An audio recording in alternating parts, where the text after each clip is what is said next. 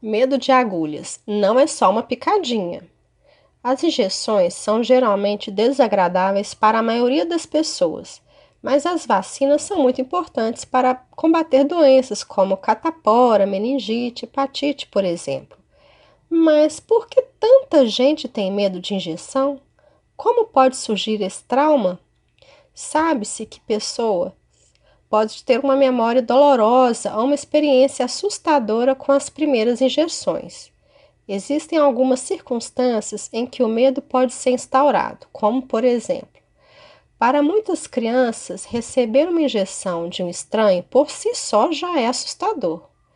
Ela é incapaz de compreender por que razão os pais não estão protegendo da dor, e assim fica o registro na memória de um trauma.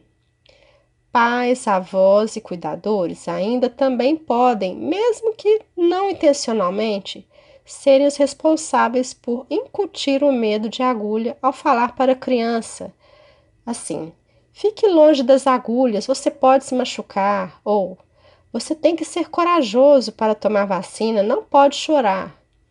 Ou até mesmo se um parente significativo para a criança tem medo de agulha, ela, sem ter consciência aprende isso. Ou ainda, essa criança pode ver um idoso tomando uma injeção e alguns dias após ele vir a falecer. Todas essas experiências ficam registradas na memória dela, com uma emoção intensa e até hoje, após a infância, ao se lembrar ou na iminência de fazer um exame de sangue ou tomar uma vacina, o organismo dessa pessoa dispara uma resposta de ansiedade. A sensação de desmaio, falta de ar, taquicardia, boca seca e sudorese são alguns dos sintomas que indicam que o medo de agulha não é um exagero, não é uma bobagem nem uma criancice, é uma fobia e pode ser tratada.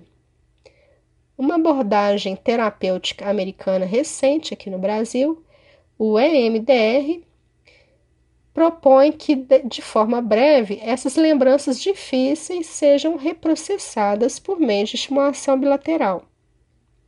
Assim, é possível dessensibilizar ou reduzir a intensidade da resposta de ansiedade, de forma que o cliente, ao pensar novamente em agulhas e injeções, não desencadeia mais uma série de sensações, sentimentos e pensamentos perturbadores.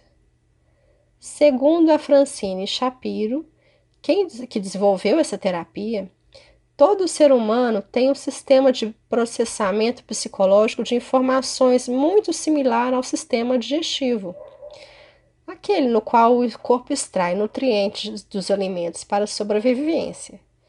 Quando ocorre um evento traumático, esse sistema falha e não processa corretamente essas informações fazendo incorretamente a ligação entre a lembrança do fato e os sentimentos ligados a ele. O MDR tem o objetivo de refazer essa ligação de maneira correta. A eficácia dessa terapia foi comprovada por estudos científicos e apresentado no Congresso Brasileiro de EMDR e aceita pela Organização Mundial da Saúde. Na prática dos consultórios, observa-se que a cura é possível e clientes relatam por vezes que sentem-se mais tranquilizados quanto ao reprocessar, quando o reprocessamento termina. A oficina de psicologia, sediada em Belo Horizonte, possui uma equipe de psicólogos terapeutas em MDR para atender a essa demanda.